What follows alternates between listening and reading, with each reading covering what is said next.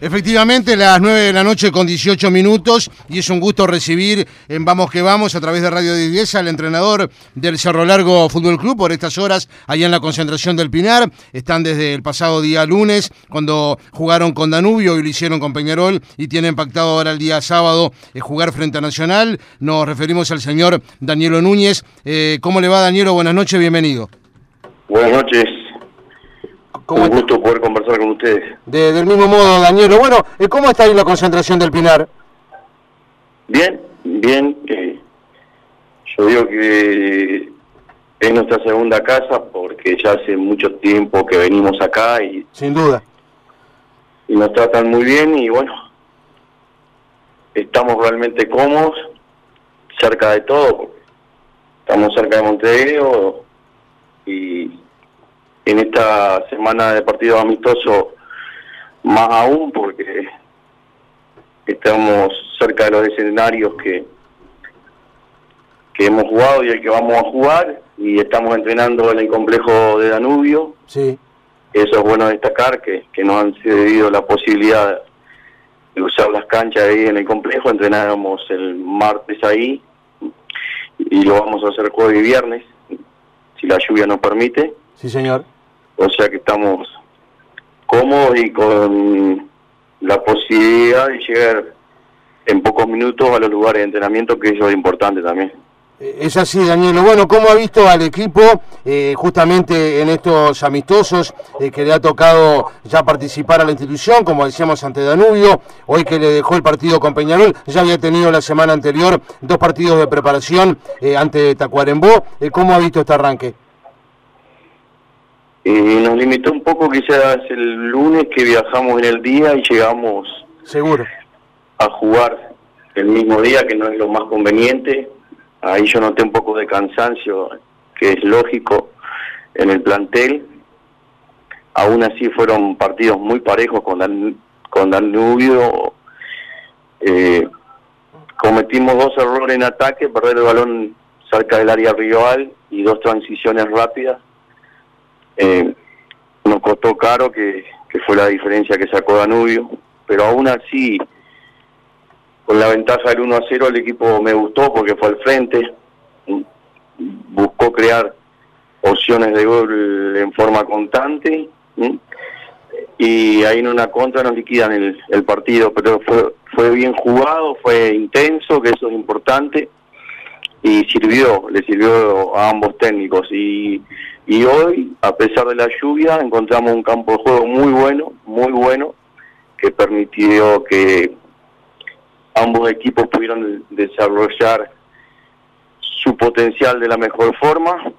Se jugó con intensidad, con buena posesión los dos equipos. Se crearon opciones en los dos arcos. Y no pudimos abrir el score ninguno de los dos, pero sirvió como, como entrenamiento fuerte. Y a segunda hora también fue un partido muy parejo. Ellos logran ganar 1 a 0. Pero podía bien haber terminado 0 a 0 también el partido, o sea que eso indica que hemos venido a buscar volumen de juego e intensidad y a su vez medirnos también eh, cómo estamos en relación a los otros equipos y se acentúa un nivel muy parejo entre todos los, los equipos. De hecho, los resultados de todos los amistosos que se han jugado en esta fase del protocolo indica que han empatado muchos partidos y los que han ganado han, ganado con diferencias cortas, que eso eh, más aún acentúa lo que estamos diciendo hace tiempo, que eh, hay un nivel muy parejo entre todos los equipos. Claro, ¿hay algo que le preocupe? No, no. Eh, quizás aquellos jugadores que no es que nos preocupe, pero que nos ha costado lograr el equilibrio con ellos. Por ejemplo, son los argentinos que llegaron muy tarde, eh, Sánchez, claro, claro, Sánchez, Lamardo, el equipo. Y Fernández, esos tres llegaron muy, muy tarde. El, el, propio La Torre, ¿no, Danielo? Sí, y La Torre que, llegó de Brasil, que llegó más tarde aún. Claro. Eh, le está costando muchísimo pero esperemos que a medida que vayan pasando los días se vayan sintiendo cómodos y, logremos el equilibrio, si no es en la semana antes del reinicio, que, que sea en la semana en la semana posterior al reinicio que logremos ese equilibrio. Claro, Cerro le pide la mesa ejecutiva a jugar dos partidos en Melo y otros dos en Montevideo. Para ustedes, de concretar esa idea sería fundamental para evitar los viajes, ¿no? Sí, sí, sí, eh, se hizo esa propuesta, ha tenido buena aceptación por lo que nos ha dicho el presidente y bueno, esperemos que se confirme y que podamos transitar de aquí a fin de año de esa forma en vista de que somos los que más viajamos, o sea que eh, el recorrido más largo lo hacemos nosotros y se va sumando kilómetros a medida que se juegan los partidos y más aún jugando cada 72 horas.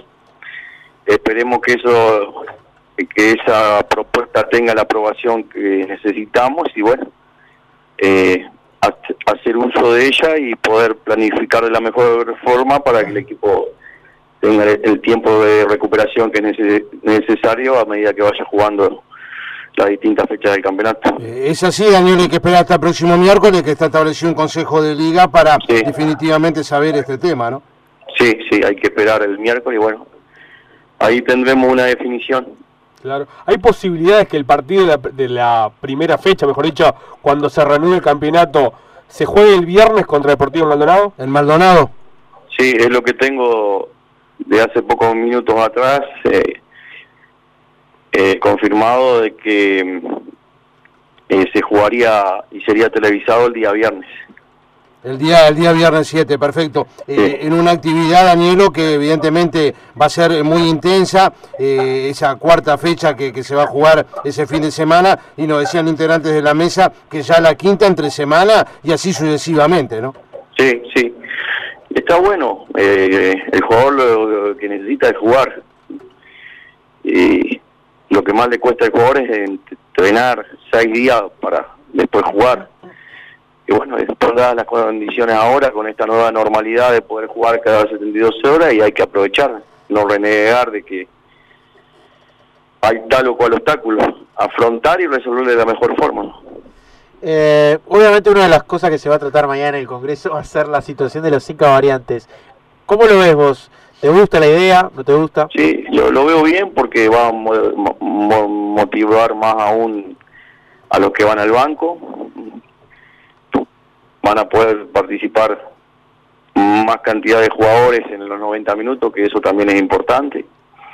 Eh, y mantiene más aún motivado al plantel, porque es diferente cuando tenemos siete suplentes, podemos hacer tres cambios tener siete y hacer cinco cambios ya queda un margen más chico que no participa de, los 90 y para mí va a servir por ese lado, más allá de que el, el argumento sea otro, yo lo veo más eh, positivo eh, sobre esa línea de procedimiento y que va a servir mucho para todos los equipos. Y sí, y aparte hemos charlado con distintos técnicos, con, con Cuello, con la Riera, y coincidían en, ese aspecto. Incluso lo ven algo positivo como para que se quede en el fútbol post pandemia, ¿no? Específicamente también esa posibilidad de tener a lo eliminatorias 10 suplentes, todo termina generando como para el técnico eh, pensar mucho más de la estrategia, le permite eh, otra variedad al fútbol interesante. Sí, yo pienso lo mismo también. Que por más que se apruebe dentro de esta normalidad que estamos viviendo, sería importante que después quedara efectivo en lo que hace la parte reglamentaria los cinco cambios. Sería muy bueno, sí. Claro. Eh, en el partido frente a Nacional, que fue en las primeras fechas del, torneo de apertura, se dio eh, un hecho con el arquero Uruciaga. Eh, agarre. Agarre, perdón. Agarre, Washington Agarre. Agarre, me quedé con, con, con, Agarre. ¿En qué está la situación con, con el ex Peñarol Agarre? De, hecho, hoy arrancó como titular, ¿no, Danielo? Sí, sí, yo le estoy dando participación a él y a Ramiro Bentancur y sí. hace 20 días atrás él pidió para tener una conversación con nosotros y bueno, lo recibimos, lo escuchamos. Veo que está bien orientado eh, pidió ayuda externa eh, y está trabajando en sesiones de, terapia con, una psicóloga por decisión propia de él, que eso es importante también. vio la necesidad y eso es importante. Sin duda.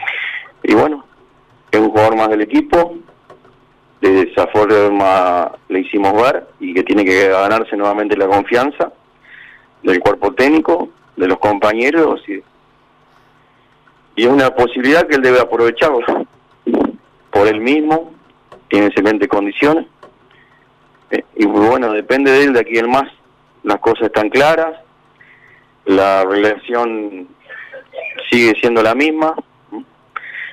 Y lo que hemos hecho es puntualizar lo que nosotros pensamos y a lo que está sujeto a él de aquí para adelante. Claro, claro, que como que, está eh, establecida las pautas de ahora en más y evidentemente eh, depende del eh, le quería preguntar, evidentemente eh, sigue trabajando en Cerro Largo, en su momento renovó su contrato eh, con una cláusula de posible salida.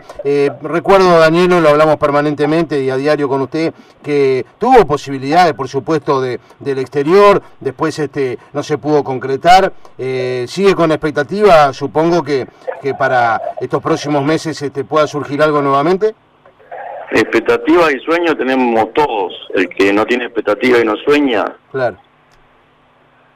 se para de, para de crecer y esa no es nuestra característica. O sea, seguimos soñando y, y trabajamos para que la posibilidad aparezca. Con todo esto ahora se complicó más aún, pero claro, claro. Esto va a pasar. No vino para quedarse eternamente. Ojalá sea así. Bueno, hay que laburar hay que laburar, hay que ir hacia adelante, mostrar eh, capacidad y, hacer un buen torneo, que eso es lo importante, porque ya lo que hicimos el año pasado quedó atrás y hay que demostrar nuevamente que estamos preparados o estamos preparando un equipo para cuando lo pongamos en escena pueda repetirle lo del año anterior o mejorarlo y esa es la, la dinámica, no queda otra. Eh, mañana, Danielo, hay un congreso importante, eh, por supuesto, a nivel de, de, los equipos, donde dentro, desde el punto de vista reglamentario, eh, dentro de los temas que están para, para poder aprobarse o que exista esa posibilidad de que se pueda abrir un periodo de pases especial ahora. En el caso puntual del Cerro Largo, ¿considera que el plantel está cerrado ante esta eventualidad de posible reapertura de este periodo de pases?